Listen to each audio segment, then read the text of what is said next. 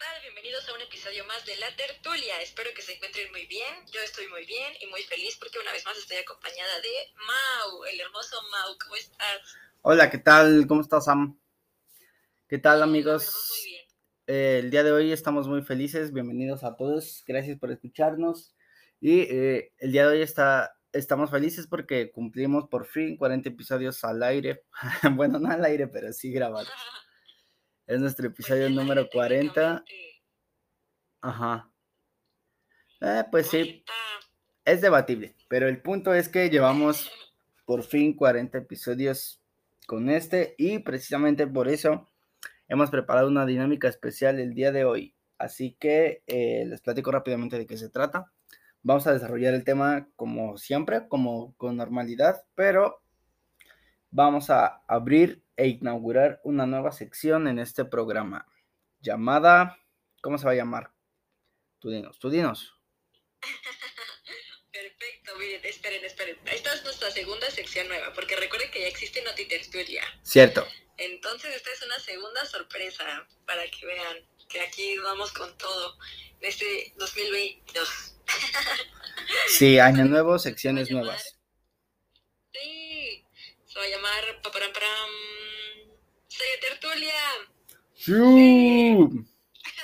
Pero a ver, eh, tenemos que aclarar que, bueno, no sé si yo no te entendí tan chido. No, no te entendí tan chido. Se va a llamar Peli Tertulia o Serie Tertulia. Y eh, hacemos esta aclaración porque, como su nombre lo dice, vamos a hacer eh, una pequeña reseña sobre alguna película o serie que nosotros hayamos visto y que nos haya gustado con el objetivo de recomendárselas a ustedes. Y pues bueno, que de esta manera, si ustedes eh, lo, lo- así lo quieren y tienen la posibilidad de hacerlo, pues la ven y pues de esta manera enriquecen más su, su biblioteca de entretenimiento de consumo. Entonces, pues espero que les guste la nueva sección. Lo igual lo hacemos con mucho cariño, con mucho amor, como todo, para ustedes. Y pues nada. La nueva sección consiste en eso, en recomendaciones de series y o películas. ¿Cómo ves? Así es. Entonces, dependiendo del caso, va a ser peli tertulia o serie tertulia. Así es. Y eh, eh, vamos a, a hacer esa recomendación, pero ¿te parece bien que la hagamos al final del episodio? Como para dejar sí. esta sorpresa o en este caso como lo mejor para el final. Ajá, Por supuesto, vamos a cerrar con esta nueva sección y pues a continuación empezaremos con el programa como eh, ya lo conocen, ¿no? Esta vez empezamos con una investigación pues un poco Exhaustiva. pesada. Sí, la verdad es que Mau hizo una muy buena investigación y ahorita lo verán ustedes y me darán la razón, pero pues el tema de hoy es, híjole, es la violencia. Empezamos con violencia en el mundo de la de las noticias, en el periodismo. Entonces, ya muchos se imaginarán por dónde va esto y creo que quienes viven aquí en la Ciudad de México tienen, bueno, no en la Ciudad de México, en México en general, tienen eh, noción de lo que acaba de pasar, de hecho que acaba de pasar hace poco.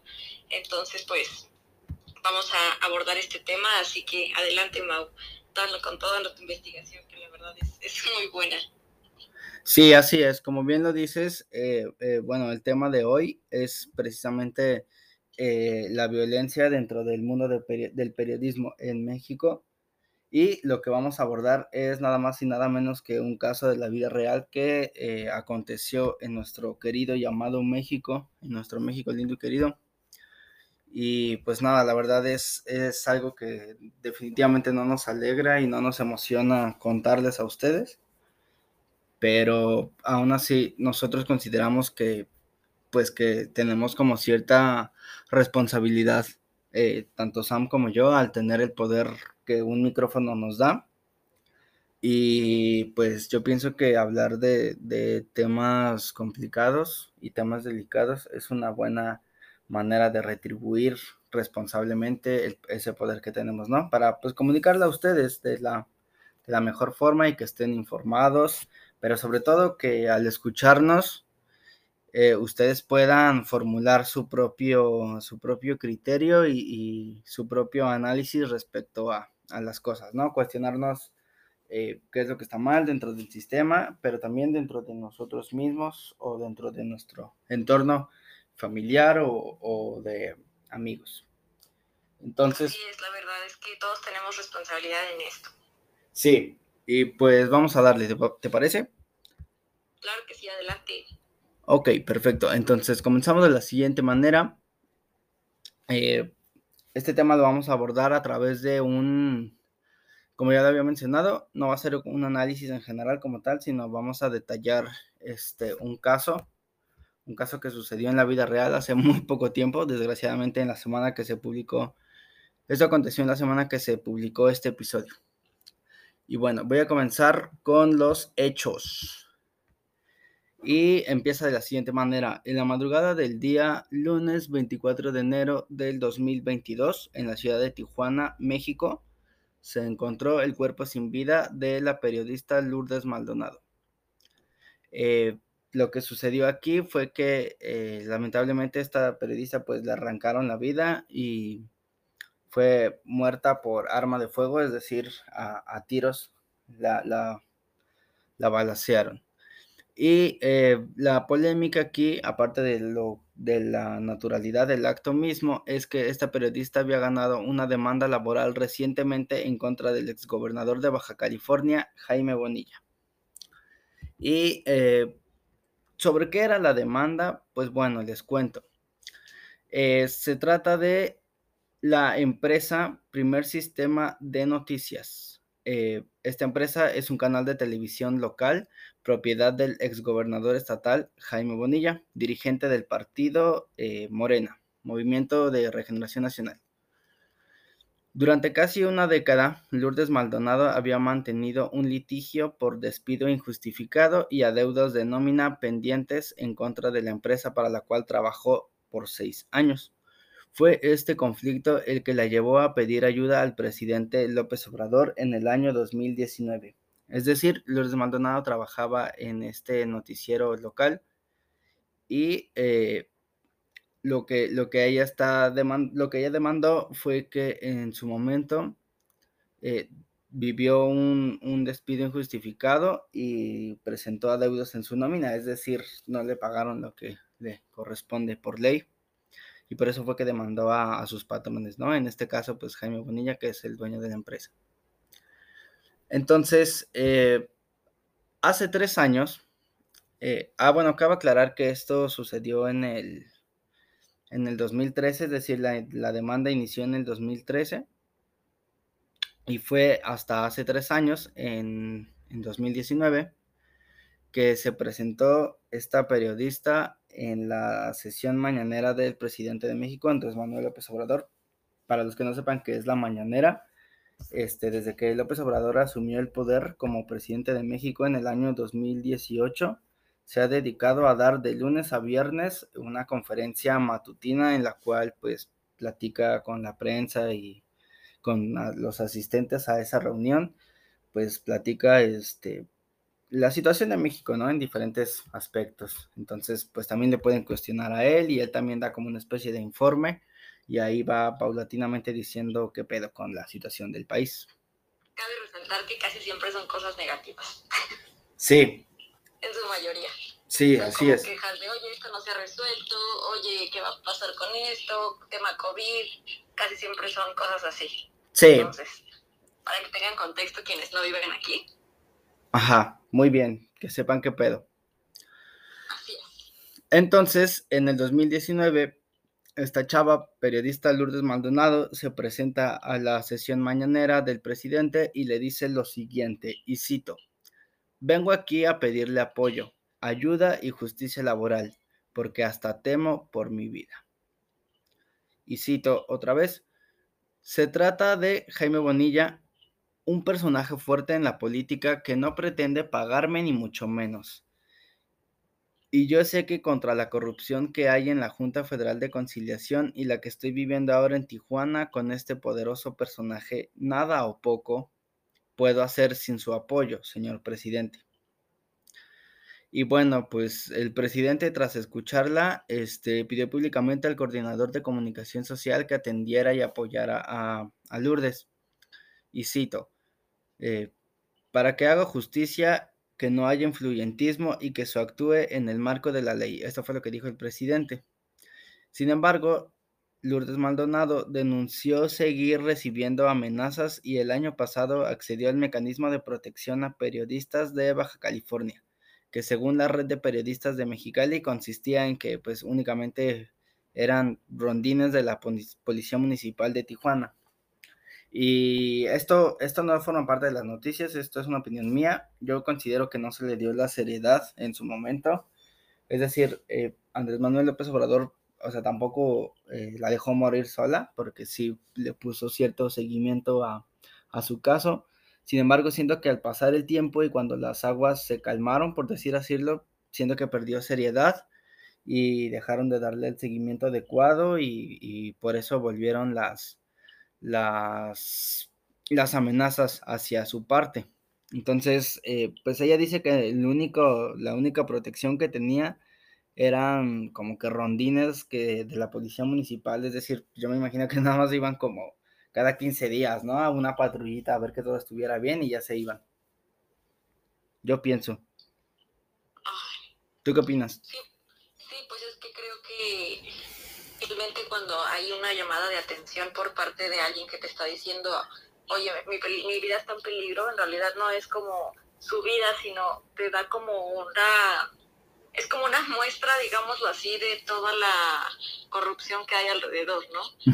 Nunca es un caso único y aislado, entonces yo creo que ahí el presidente hubiera sido una buena estrategia investigar todo el contexto, la persona a la que la está amenazando y volver a poner como cartas en el asunto, ¿no? Porque pues es como, como a nosotros nos pasaba un poco en, en la UNAM, en CEU. Sí, ah, claro, ¿cómo olvidarlo? claro, o sea, estaba, yo me acuerdo perfecto, una vez estábamos grabando como un, un comercial, algo así. ¿Un video? la escuela total que, sí, nos dice seguridad UNAM, oigan, mejor no graben aquí, váyanse para allá, porque aquí pues luego están pues los grupos que venden droga, etcétera, y pues no, no les vayan a hacer algo, ¿no? Y nosotros así de... Sí. Y si sabes que están ahí vendiendo droga, ¿por qué no lo...? O sea, yo estoy en la escuela, es mi escuela. Sí. Entonces, creo que parece un poco así, ¿no? Desde esta perspectiva, como de que, híjole, pues te vamos a mandar una patrulla a tu casa, pero en realidad no es la causa raíz. Exacto. Entonces, creo que ahí, pues si yo fuera esa, esa persona, eh, una patrulla en mi casa, de igual manera, pues yo la contrato, contrato seguridad privada, no sé, ¿no? sí, o sea, pareciera que... Ajá, perdón, dime, dime. Ajá. Sí, eso, que si alguien, si está buscando ayuda de alguien que que tiene ese poder, pues tú esperas más, ¿no? Que haya una estrategia pues más a fondo, no nada más pues más rigurosa. Correcto, o sea, no digo que hubiera estado mal, hubiera sido bueno pues un dúo, ¿no? O sea, una estrategia más a profundidad, causa raíz y la seguridad en su casa, o sea, no digo que eso estuvo mal, pero pues evidentemente no fue suficiente, ¿no? Sí, de hecho, yo, yo iba a decir que, o sea, hasta pareciera, ¿no? Que, que el sistema está diseñado como para que el, ciudadano promedio sea el más afectado. Entonces, eh, en este caso en la UNAM, como bien dices, en lugar de atacar el problema de raíz y pues mover el poder y, y toda la influencia que tiene el rector y los altos directivos de la Universidad Nacional Autónoma de México, pues parece que nada más lo utilizan como para sobrellevar y controlar el problema en lugar de atacarlo. El problema que es pues la venta de drogas dentro del, campus de Ciudad Universitaria. Y sí, pues suena que está todo súper mega confabulado para que se dé de cierta forma sin que intenten afectar a los estudiantes lo menos posible. En lugar de exterminarlo, pues solamente lo controlan. Sí, solamente llega como esa parte superficial, ¿no? Sí. Entonces, yo creo que no está mal, o sea, también se necesita esa parte, pero no lo es todo, ¿no? Creo que para realmente, eh, pues, atacar esa parte buscar la, la causa raíz y irnos de ese lado, ¿no? y atacarla, pues, claro. imagínate, hoy, ajá, hoy fue ella y después hacer alguien más, después alguien más, y no me refiero a, o sea, sí en todo México y por otras causas y por otras personas, pero por esta persona en este caso particular por la que ella temía por su vida, pues si hay impunidad, ¿ustedes creen que vaya a cambiar la situación? Pues yo creo que no y, y es un poco el reflejo de, de toda la violencia que viven los periodistas aquí en México, ¿no? La verdad es que su trabajo es un trabajo de los más peligrosos y no debería, ¿no? Porque lo único que hacen es mantenernos informados de, de las cosas que necesitamos saber y sobre todo de las acciones que están haciendo pues las cabezas de este país, ¿no? Y yo creo que pues eso no tiene nada de malo, más bien ahí esta, esta violencia hacia ellos es resultado de que no están haciendo las cabezas que están en el poder su trabajo de la mejor manera y es por eso que no quieren que se sepan ciertas cosas y pues atacan con violencia a los periodistas, ¿no? Es toda una, una cadena complicada, la verdad. Sí, exacto. Totalmente, concuerdo eh, al 100% con lo que acabas de decir. Y bueno, eh, precisamente debido a, este suceso, este, se pronunció otra periodista llamada Laura Sánchez, Laura Sánchez Ley, y dijo lo siguiente, y cito, ese mecanismo de, bueno, lo de los pequeños rondines de la policía, dice, ese mecanismo definitivamente ha sido un fracaso, debe ser revisado porque no protege la vida de los periodistas. Es como una crítica que, esta chava hace. Y de hecho, precisamente esta, esta periodista, la que dijo esto, Laura Sánchez Ley, hace años tuvo que abandonar Tijuana tras sufrir una agresión y sentir que estaba poniendo en riesgo a su familia por su trabajo. Es decir, volvemos a lo mismo, pues no, esta Lourdes Maldonado pues no es la primera persona que, que afronta este tipo de problemas, son un chingo, como bien dices, y esta es opinión personal. Yo estoy completamente seguro de que, pues evidentemente hay personas en el poder, llámese empresarios, políticos y crimen organizado, que pues definitivamente no les conviene que, los periodistas estén hablando, diciendo la verdad, porque pues no, eh, no quieren afrontar las consecuencias de sus actos. Y pues yo pienso que es por eso que hay como tanta, tanta violencia hacia, ellos mismos, hacia los periodistas y pues el gobierno también lo vemos, yo, yo los veo muy indiferentes, ¿sabes? No, o sea, sí existe este organismo de protección para ellos, pero pues ya vimos que no, no sirven de nada. Entonces, parece que al gobierno no, le interesa, no está dentro de sus prioridades. Sí, solamente como bajo, bajo el agua, es como de, ok, sí hacemos esto, pero en realidad yo quiero pensar que también tuvo un gran impacto que lo solicitaran en la mañanera, porque de otra manera, imagínate, o sea, hasta dónde tuvo que llegar para tener un poco de atención y la atención fue que le pusieran seguridad, ¿no? Sí. Pero hasta dónde tuvo que llegar, o sea, directamente con el presidente. Mm, yo creo que no todos los periodistas tienen esa oportunidad, evidentemente. Sí, exacto.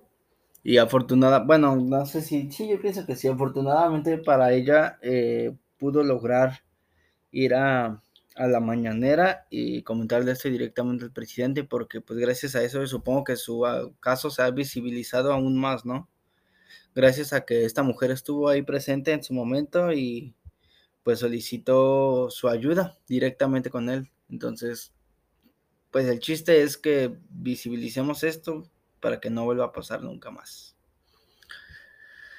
Así es, y, pues hacernos conscientes de, de la situación que viven los periodistas para justamente apoyarlos más, ¿no? Porque pues creo que todos merecemos ejercer nuestra profesión de manera libre y, y qué complicado, ¿no? No sé, creo que a veces parece como muy, muy difícil y muy fuera como de nuestro alcance, pero yo creo que todos tenemos pues cierto grado de responsabilidad y de acción, ¿no? O sea, tenemos mm, oportunidades que podemos tomar desde nuestras trincheras, ¿no? Siempre que sean, por muy pequeñas que parezcan, siempre pues sumadas hacen grandes cosas. Entonces, no sé, o sea, yo sé que habemos muchas personas que no tenemos un acceso directo a este tema, pero hay muchas otras que sí, ¿no? Puestos que tienen a lo mejor no en direcciones o algo así de, de gobierno, pero no lo sé, policías, eh, eh, no sé, tantas profesiones que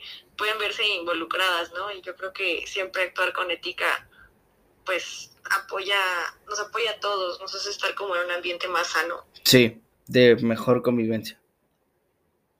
así es, no sé, es algo muy lamentable y muy triste, la verdad es que eh, siempre es feo saber que alguien ya no está porque es una vida que implica muchas cosas, ¿no? Y mucho, muchas personas, muchas situaciones para llegar hasta donde estaba en ese momento. Sí. Y que es irreemplazable, ¿no? No puedes recrear otra vez todo eso y, y arrebatarle la vida así a alguien que fue de manera injusta. O sea, si cuando es por causas naturales sientes como ese vacío ahí complicado, ahora cuando es así que es un asesinato y que es una persona que pues aportaba mucho, ¿no? Eh, también vi que era como como fan de los animales y los cuidaba, ¿no? En su casa pues ahí surgieron las imágenes de sus perritos, de su gato, pues esperándola y, y no sé, o sea, se me hace tan feo, o sea, es como, eso no lo, ¿cómo lo puedes responder, no? Sí, sí, es imposible. De hecho, ahorita que mencionas esto, eh, me acordé de una cita de una una serie que estoy viendo que está muy chida, que se llama Dexter. Es una serie vieja, pero está, está muy padre. Y bueno, para no spoilear, eh, dentro de, perdón, eh, el papá dentro de la historia, el papá del protagonista, este, le, le dice en una ocasión que eh, cuando alguien mata a una persona, no, no solamente se está llevando la vida de esa persona, sino que también está dañando de por vida la vida de todos sus seres queridos. Entonces, básicamente dice como matar a alguien es, es el equivalente a matar a un chingo. Porque pues la vida de los demás, de los seres queridos ya no vuelve a ser la misma. De hecho, eh, pues muchas veces se trata de, de eh, personas que tienen hijos, que, que tienen hermanos, que tienen papás, que tienen familia, no sé tienen toda una vida y no están solos en el universo, de tal manera que afectas a, todo su círculo. Entonces, sí es algo muy, muy fuerte que eh, pues todos debemos reflexionar, ¿no? Como para estar más sensibilizados en estos temas. Sí, es importante que pues siempre nos mantengamos humanos y, y no le quitemos valor a las vidas, ¿no? Que la verdad es, es lo más preciado que tenemos porque justamente no se construyen de un día para otro, ¿no? Y no son reemplazables, no hay como, no puedes comprar otra, ¿no? Es decir, nada, no hay forma de reponerlas, entonces hay que valorarlas a cada una y pues nada, que la verdad mi más sentido pésame a, a su familia y amigos. Espero que esté descansando y que pues su muerte no sea en vano y que sea como un motivo de que el gobierno tome cartas en el asunto de la violencia hacia los periodistas. Y de que el pueblo también reaccione de alguna manera, ¿no? Que, que no estén dispuestos, que no estemos dispuestos, más bien, me incluyo, a soportar este tipo de, de atrocidades contra la gente en México. Sí, la verdad, esperemos que, que pueda ser de esta manera porque pues no podemos vivir así y no sé, ¿no? A lo mejor tú dices, yo no soy periodista, pero no necesito hacerlo para poder empatizar y también no es la única profesión que pasan estas cosas, ¿no? O sea, también están en este, no sé, los cuántos doctores no pasan también por situaciones así que mm, no sí. curar a alguien, después atentan con su vida, ¿no? Eh, abogados que también ganan ciertos casos y también son agredidos. Sí.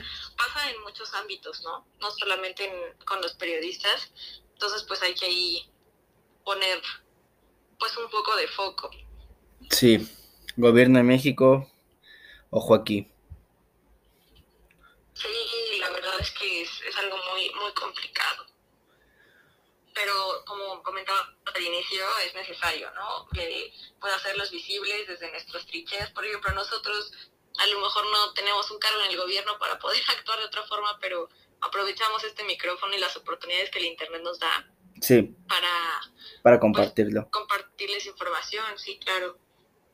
Sí, y... Muchas gracias por esta investigación, Mau. No, no agradezcas, al contrario, gracias a esta investigación se la hice gracias a la gente que nos escucha. Y de hecho, o sea, bueno, nosotros evidentemente no conocemos a todas las personas que nos escuchan y muy probablemente bueno, yo quisiera pensar que muy probablemente alguna de las personas que nos escuchan a lo mejor esté en cierta posición de poder y sabiendo este, este tipo de cosas pueda ayudar a su comunidad, ¿no? Como pues pasando el mensaje o por lo menos este pues compartiendo información que les puede ser útil para ayudar a, la gente que lo necesita. Muy probablemente lo escuche alguien que sí esté en una buena posición de poder para, para aportar con su granito de arena o mejorar las condiciones de su comunidad. Sí, siempre se puede, siempre hay una forma, solo hay que buscarle. Sí, así es. Pero bueno, eh, voy a continuar. Ah, eh, ¿Cómo es el periodismo en Tijuana? Bueno, dice eh, dice de la siguiente manera, la fronteriza Baja California, ah, porque, bueno, para los que no, no, no, sean de México, este, Tijuana no solo está en el norte del país, sino es una ciudad fronteriza eh, con Estados Unidos. De tal manera que se, encuentra dentro del estado Baja California, que obviamente eh, también es, es frontera con, con, el norte, con Estados Unidos. Y precisamente por esto, este, Baja California Norte, seguido, eh, o más bien desde siempre, yo supongo, ha sido ruta del narcotráfico. Agenda habitual de los periodistas locales que se vuelven objetivo de los narcos y de autoridades corruptas. Y vuelve a citar, vuelvo a citar a Laura Sánchez. Tú quieres hacer periodismo en Tijuana, pero denuncias al narcopolítico y el domingo estaba en la mesa al lado de donde estás desayunando tú con su familia. Es una situación muy difícil y compleja. Es decir, que, pues supongamos que, que algún periodista haga cierta denuncia sobre cierto político que está eh, siendo corrupto y coludido con el narcotráfico en México. Y pues parece no importar, eh, al día siguiente te lo puedes encontrar en el mismo restaurante que tú, desayunando con su familia, súper quitado de la pena, como si nada pasara y pues todo el mundo haciéndose de la vista gorda, sobre todo las autoridades, ¿no? Que son las que pues evidentemente no tienen interés en, responder y en atender y darle seguimiento a este tipo de demandas. Entonces... De acuerdo contigo, o peor aún, o sea, como pasan en las películas, ¿no? De repente, así como de broma, pero pues por algo lo ponen que hablas con la policía o estás ahí con alguien y le dices, oye, quiero denunciar a tal persona y le, marcan al policía. Sí. Oye, que te están denunciando, ¿qué hacemos? O sea... Exacto. Sí, es, es un, nivel de impunidad muy, muy grande el que se vive en nuestro país. Y bueno, eh, ella también menciona que todo el mundo está coludido, todo el mundo se conoce no puedes hacer periodismo libre y llega un momento en el que sabes que tienes que callarte o te tienes que ir de la ciudad para seguir haciéndolo. Denuncia con impotencia. Pues como ves, son palabras muy fuertes, ¿no? Que expresan, en resumen, pues todo lo que pasa allá en el norte.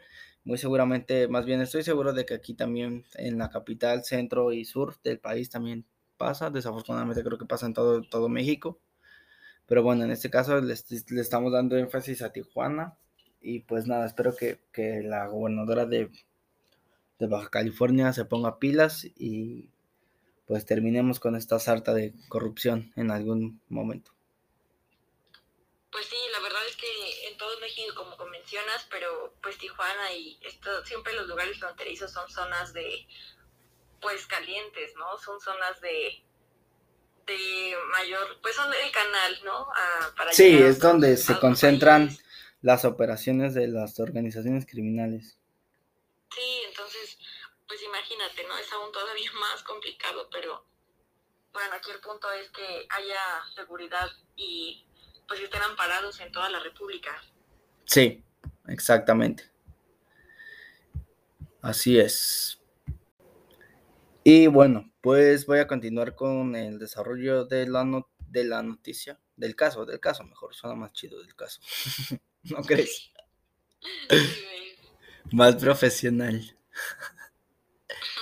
Pero bueno, eh, respecto a la demanda, ok, veamos. Eh, el conflicto de, de, Lourdes Maldonado con su antigua empresa dio un vuelco cuando hace solo unos días, eh, obviamente días en los que se está grabando este episodio, la periodista anunció que había ganado el juicio laboral. El pasado 19 de enero de 2022, la empresa Primer Sistema de Noticias fue notificada de un embargo mercantil a favor de Lourdes Maldonado, quien acudió junto con su abogado a las oficinas de la empresa ante la negativa del ex empleador a liquidar las deudas que tenía con ella. Es decir, este, pues obviamente eligieron por las buenas a este cabrón, a Jaime Bonilla, que, que le diera lo que corresponde. Él se negó, Lourdes demandó y estuvieron peleando en la demanda durante nueve años y por fin el 19 de enero eh, las autoridades dieron el fallo a su favor, bueno, es decir, ganó la demanda Lourdes y este ah, menciona esto que en, en, diversos momentos pues acudió Lourdes a, a, liquidar este, la deuda, bueno, más bien a que le pagaran lo que le deben y pues Jaime se negó siempre. Entonces, según publicó el entonces el diario La Jornada, la empresa de noticias informó que sigue funcionando normalmente y que su representante legal está en contacto con la parte afectada y seguramente habrá un acuerdo, es decir, pues mandaron al abogado, ¿no? De la empresa a negociar con Lourdes, pues sí, ya sabes, ¿no? A, a y afloja a ver, pues, qué te doy, qué no y demás. Pero eh, a continuación voy a citar a Lourdes Maldonado. Desde hoy, 19 de enero de 2022, eh, este noticiero está embargado a mi favor. Y ahí estaba Bonilla, pero no nos recibió. Eso fue lo que dijo Lourdes solo cuatro días eh, antes de ser asesinada. Y ante todo esto, pues me gustaría dar un poco de contexto. Em, en este caso, me di a, perdón, para complementar y enriquecer la información de este caso, me di a la tarea de investigar más o menos eh, quién es Jaime Bonilla y, en qué otro tipo de, pues, de polémicas se ha visto envuelto, porque fíjate que eh, hace como año y medio, yo me acuerdo, yo me acuerdo súper bien que estaba navegando en internet ahí de la nada y de repente vi en una página de noticias que publicaron que este güey, este, pues fue, fue cuando era gobernador del estado de Baja California Norte, eh, inició una, una iniciativa, bueno, valga la redundancia, presentó una iniciativa para que su mandato durara, el mandato de este gobernador, de los gobernadores de allá, dura dos años.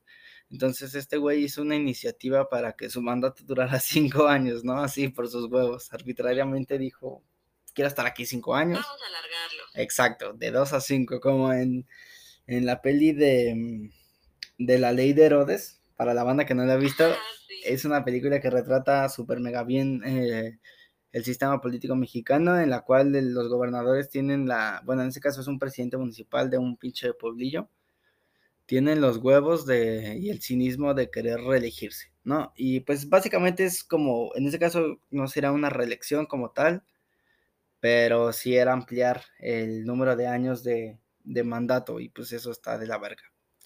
Entonces yo conocí, bueno, más bien eh, figuró en mi vida por primera vez el nombre de este güey con esa noticia que para mí fue algo muy, muy, muy cabrón, porque nunca antes en mis cortos o largos, como quieran ver, 26 años, había visto en este país. A lo mejor sí había pasado antes, pero pues yo no me enteré.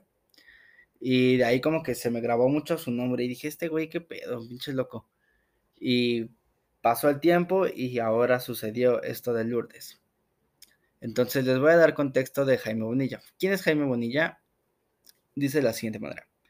Jaime Bonilla Valdés es un empresario político originario de Tijuana que perteneció al Partido del Trabajo del 2002 al 2015 y que se afilió al Partido Movimiento Regeneración Nacional Morena en 2015 partido político con el cual ganó la gobernatura de Baja California Norte en el 2019, con el 50.3% de los votos de la entidad.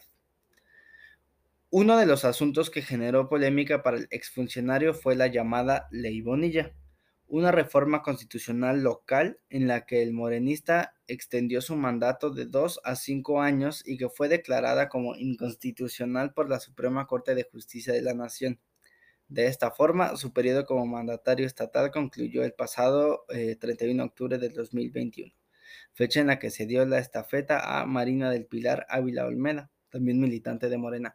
Es decir, este güey, eh, pues aquí no, no dice muy claramente em, si, si pudo avanzar con su ley Bonilla para ampliar su periodo de mandato, pero pues evidentemente ya vimos que no funcionó, afortunadamente. Y este, pues obviamente la Suprema Corte de la Justicia de la Nación lo mandó a la verga y ya dejó de ser el, el gobernador. Y eh, hay más, más, eh, más texto, guacha. Digo, escucha. Eh, de acuerdo a la agencia fronteriza de noticias, Mario Osuna Jiménez es un dirigente estatal del Partido Acción Nacional del PAN, es decir, el partido de la oposición, presentó una denuncia penal en contra del exgobernador ante la sede de la Fiscalía de la República en Tijuana el pasado 5 de enero. La denuncia del dirigente estuvo relacionada con este, los presuntos delitos de peculado, abuso de autoridad y uso ilícito de sus facultades. ¿Cómo ves? Pues todo un personaje, ¿no? Sí. Y no lo digo en el buen sentido. Sí, no la verdad es que, cuando, como dice Luis, no espero nada de ti y aún así logran decepcionarme. Así es. O sea, aquí es cuando todos los mexicanos llegamos a tener frustración, porque todos conocemos a alguien que es perfectamente capaz de llevar las cosas mejor que quien las están pues armando ahorita, ¿no? Entonces siempre es como de, oh, porque ¿cómo es que llegó ahí esa persona, no? Sí, de hecho. Y mira, esto no es todo.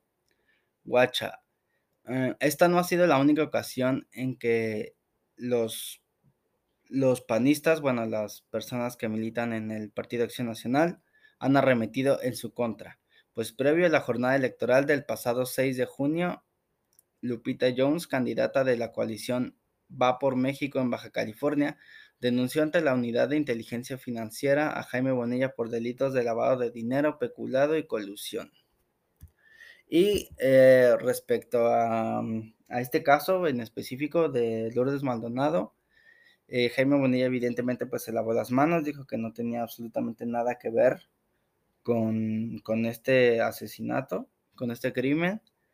Y este reconoció la derrota en la demanda, o sea, no hizo como más, más berrinche, no, no prestó resistencia, aceptó que perdió la demanda eh, le dio las condolencias a la familia y pues mencionó no tener nada que ver y no estar eh, vinculado ni relacionado de ninguna forma y que en caso de que las autoridades requieran su, su, perdón, interrogarlo, él está en completo, en completa disponibilidad para acceder a las entrevistas que requiera la investigación del crimen.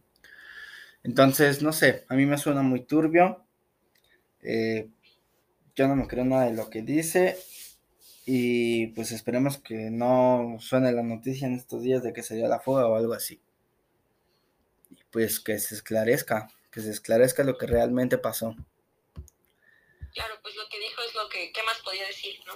Sí. Pero justamente no, no se espera que él diga otra cosa, ¿no? Pues sí, exacto. como trabajo de investigar qué está pasando, esclarecer las cosas como bien dices. Sí, entonces eh, la actual gobernadora de Baja California, Marina del Pilar Ávila, también de Morena, prometió poner, y cito, toda la, perdón, toda la fuerza del Estado en hacer justicia.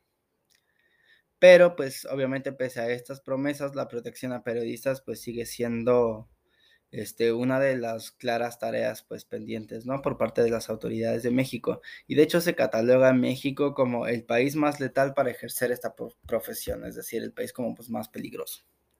Y de hecho, lamentablemente también tenemos que informar que según el Comité para la Protección de los Periodistas, nueve reporteros murieron de forma violenta en el, en el año 2021 y en lo que llevamos del 2022, es decir, en estos 27 días, que es cuando se está publicando este podcast, eh, hasta el 27 de enero del 2022, eh, llevamos tres víctimas de este mismo delito.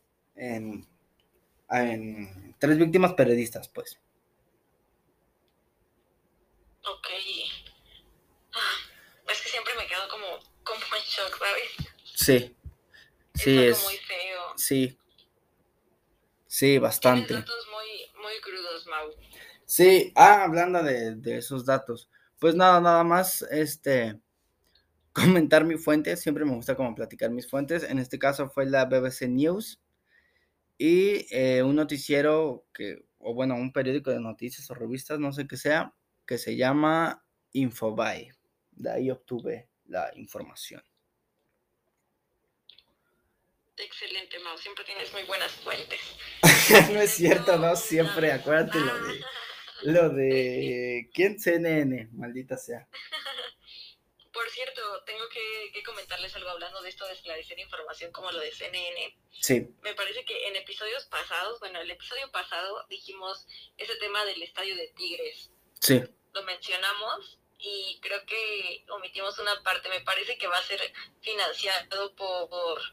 ¿Fondos privados? ¿Por la iniciativa privada? Exacto. Sí, no por... No por... Por el gobierno. Qué bueno. Ahí también tendríamos que armar la teoría conspiranoica, porque eso dicen, pero yo no confío, tengo mis dudas, la verdad. Pero bueno, es muy, es muy certero que lo, que lo aclares.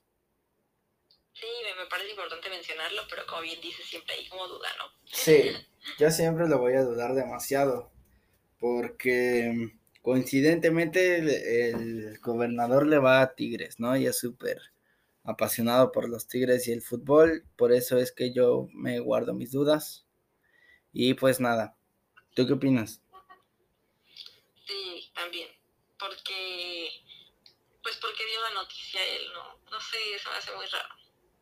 Aparte, no, sé, yo no confío en alguien que, en una persona en la cual este 50 mil baros se le hace, ganar 50 mil baros al mes se le hace una miseria. Entonces, eh, tengo mis dudas, tengo mis dudas.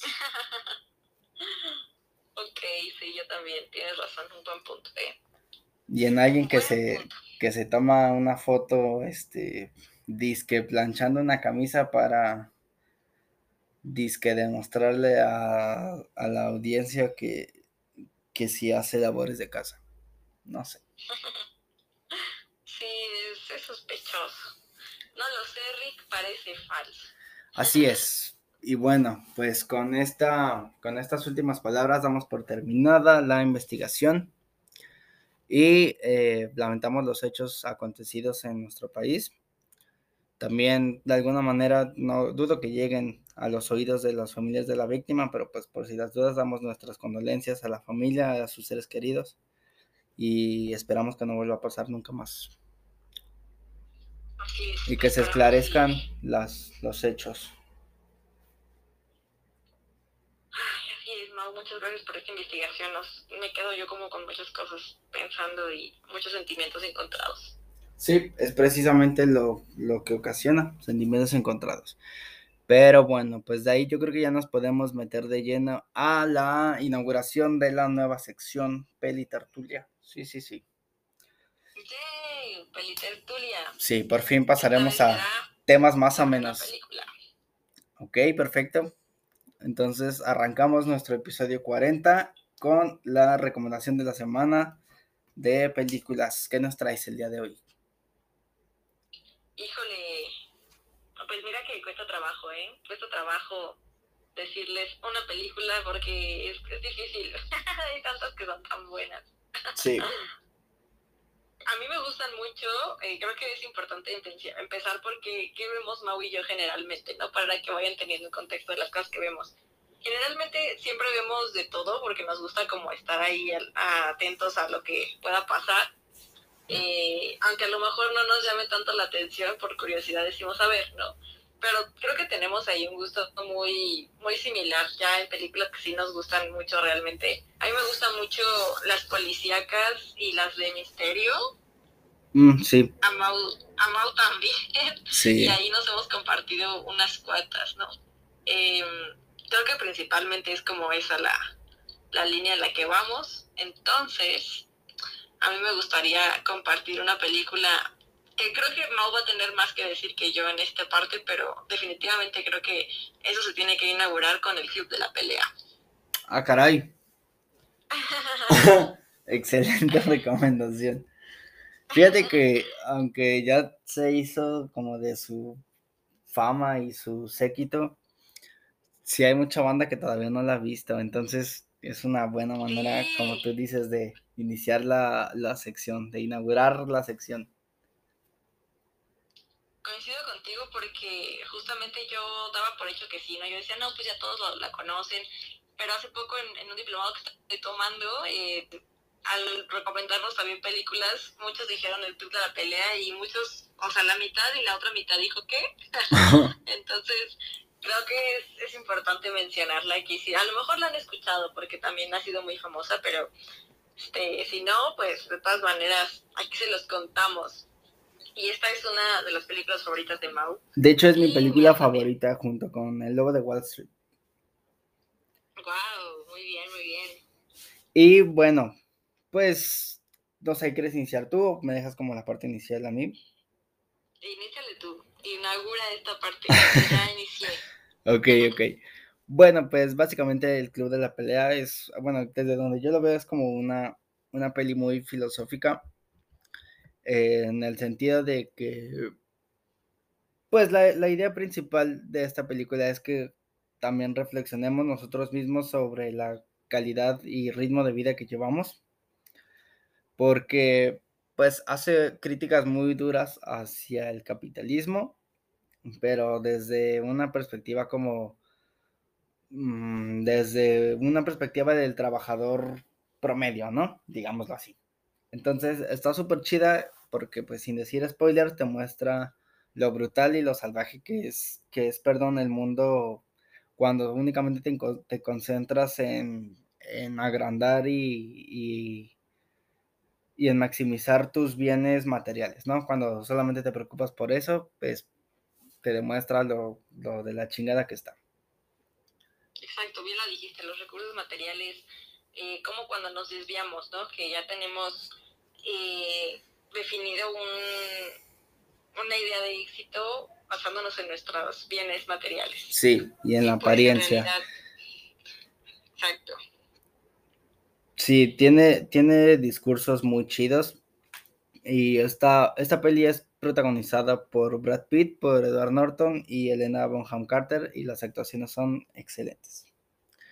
Sobre todo la de Edward Norton. Sí, de acuerdo contigo, y, también me gustaría resaltar que ha sido una parte importante de muchos otros materiales audiovisuales que han surgido después. Ah, sí, cierto. Este robot, que después vamos a hablar también de oh, sí en la que sigue hay que hablar de referencia. Sí. Sí, de muchas cosas así. O sea, la verdad es que es una obra maestra y que muchos se han logrado inspirar a través de ella. Sí, exacto. Tú lo dijiste todo, es una obra maestra y pues bueno, si no tienen nada que hacer este fin de semana, véanla, me parece que está, eh, creo que ya regresó a Netflix. Sí, me parece que está en Netflix. Y si no, pues ya saben que siempre está Telegram. siempre está Pelispedia con un chingo de virus y madre y media, pero bueno, ahí muy probablemente después de abrir como cuatro links que se ven iguales, la encontraron. Buen puto. Así es, entonces ahí pueden, ahí pueden buscar, ahí pueden encontrar más información. Así es. Y yo así, este, de que si no, nosotros se las vendemos. Vamos a abrir ya una tienda. una tienda física. Sí, no, la verdad es que es una, una película muy buena. Aquí, a mí me cuesta trabajo esta sección porque yo sí soy mucho de, de dar mi opinión sin filtro y eso incluye spoilers. Entonces, Mau es anti-spoilers. sí. Yo lo respeto y sé que muchos de ustedes también. Entonces, me contengo, pero me cuesta trabajo. Sí. ¿Por qué eres tan anti-spoiler? Ay, pues no sé, es que me estresa un chingo que me cuenten las cosas. Siento que arruina mi experiencia totalmente y mi capacidad de sorprenderme en el momento. Eh, se pierde totalmente si hay spoilers, porque pues al saber lo que va a pasar, eh, pues no sé, yo no veo como sentido a, a la vida. a seguir viviendo. Pero pues a ver tú, ahora quiero escuchar tu contraparte, porque a ti sí te gustan ah, pues es que yo disfruto de saber de la opinión de los demás, o sea, cómo, cómo lo perciben para ellos. A lo mejor siento que el tener como más contexto previo me va a hacer disfrutarlo más en el momento porque ya lo voy a ver como a través de muchas vistas, ¿no? Entonces, pero me gustan cuando son así una opinión, o sea, como de que mira, te quiero contar que esta parte me pareció bla, bla, bla, y este, y que implícitamente esté el spoiler, ¿no? Pero cuando nada más publican así de, ay, este, no sé. Ajá, se muere al final, ¿no? Ajá, sí, sale Tom Holland. Ajá, o el asesino es su hermano. Ajá, y ya, o sea, así nada más como... Sí, es una pendejada, la neta. Ajá, o también me gusta como saber, por ejemplo, cuando me evita de ver otras cosas, ¿no? Por ejemplo, este, Game of Thrones, que yo estaba ahí como que si me gusta, no me gusta, pues no tanto. Entonces dije, pero pues la voy a ver, ¿no? Justo para saber de qué va, porque he escuchado buenos comentarios. Y ya cuando empecé a escuchar que al final todos decían, no, está bien fea, el final estuvo bien feo, ya como que dije, ah, bueno, entonces ya no. sí, te desanimó de continuar. Sí, pero me gusta eso, o sea, como poder saber a qué voy. Sí. Pues sí, tiene mucho sentido. Muy probablemente, ah, es que no sé si me gustan mucho las sorpresas. No sé si podría, este, como hacer lo mismo que tú y buscar ciertas reseñas o opiniones. Soy más como de a ver qué pedo y nadie me diga nada. no, pues yo creo que, que ahí depende mucho también de las personalidades de cada quien, ¿no? Sí, puede ser. Entonces, yo creo que ahí radicaría todo. Puede ser, tiene sentido. Y pues bueno amigos, eh, después de, dar nuestra recomendación de la película de semana, El Club de la Pelea, véanla si quieren, si pueden. Y no olviden que la primera regla del Club de la Pelea es no hablar del Club de la Pelea. Así que con esta icónica frase, eh, cerramos el, capítulo de hoy. Perfecto, Mau. Cierre de oro, ¿eh? Broche de oro. Así es. Bueno, pues no sé, ¿algo que quieras agregar, Sam? ¿O ya nos despedimos? No, pues solamente, únicamente agradecerles eh, pues por escucharnos, por estar aquí y acompañarnos hasta este punto. La verdad es que básicamente esto lo hacemos pues para ustedes, para pasar un momento agradable en común. Eh, se ha creado una comunidad muy bonita, siempre escuchamos buenos comentarios de, de sí, de los tertulianos y tertulianas. Sí, hemos que creado también ahí como espacios más para estar en contacto directo a través de nuestras redes sociales, también es muy bonito. Y pues nada, que también nos gustaría que eso aumentara más todavía, ¿no? Entonces esperamos estar más cerca y pues nada, que, que sigan teniendo un muy bonito 2022. Y cuídense mucho porque ahorita los contagios de COVID han mm, incrementado muchísimo. Entonces, para que no se aburran, escuchen la tertulia. Sí. Están en sus casas y, no pueden salir. Y también mejorense mucho, tomen agua, traten de hacer ejercicio a medida de lo posible. Eh, pues ya saben todas las recomendaciones que, que ya conocemos sobre la higiene de lavarse las manos, sanitizarse, etcétera. Pero pues solo cuídense mucho y, y si ya tienen esta enfermedad, pues que mejoren pronto y que estén muy bien ustedes y sus familias. Así es. Y fíjate que se me vino algo a la mente rapidísimo antes de, bueno, ya para cerrar todo el, programa. Eh, el día, bueno, estamos publicando el programa el día jueves porque el día de ayer tuvimos unos problemas con el audio. Se nos borró todo el audio, no tuvimos forma de recuperarlo y volvimos a grabar el episodio de cero. Entonces, pues es, esta, este episodio que están escuchando fue totalmente grabado en vivo nuevamente porque el de ayer no se guardó. Lamentamos las molestias que pudo ocasionar, pero bueno, nada más una pequeña aclaración. Por eso es que publicamos hoy jueves. Y pues bueno, atásquense que hay lodo, disfrútenlo. Y pues una disculpita, ¿no? De antemano. Así es, una disculpa y esperemos que lo disfruten mucho. Los queremos mucho y les mandamos un beso. Órale pues. Bye. Bye bye. Nos escuchamos la siguiente semana, tertulianos. Bye.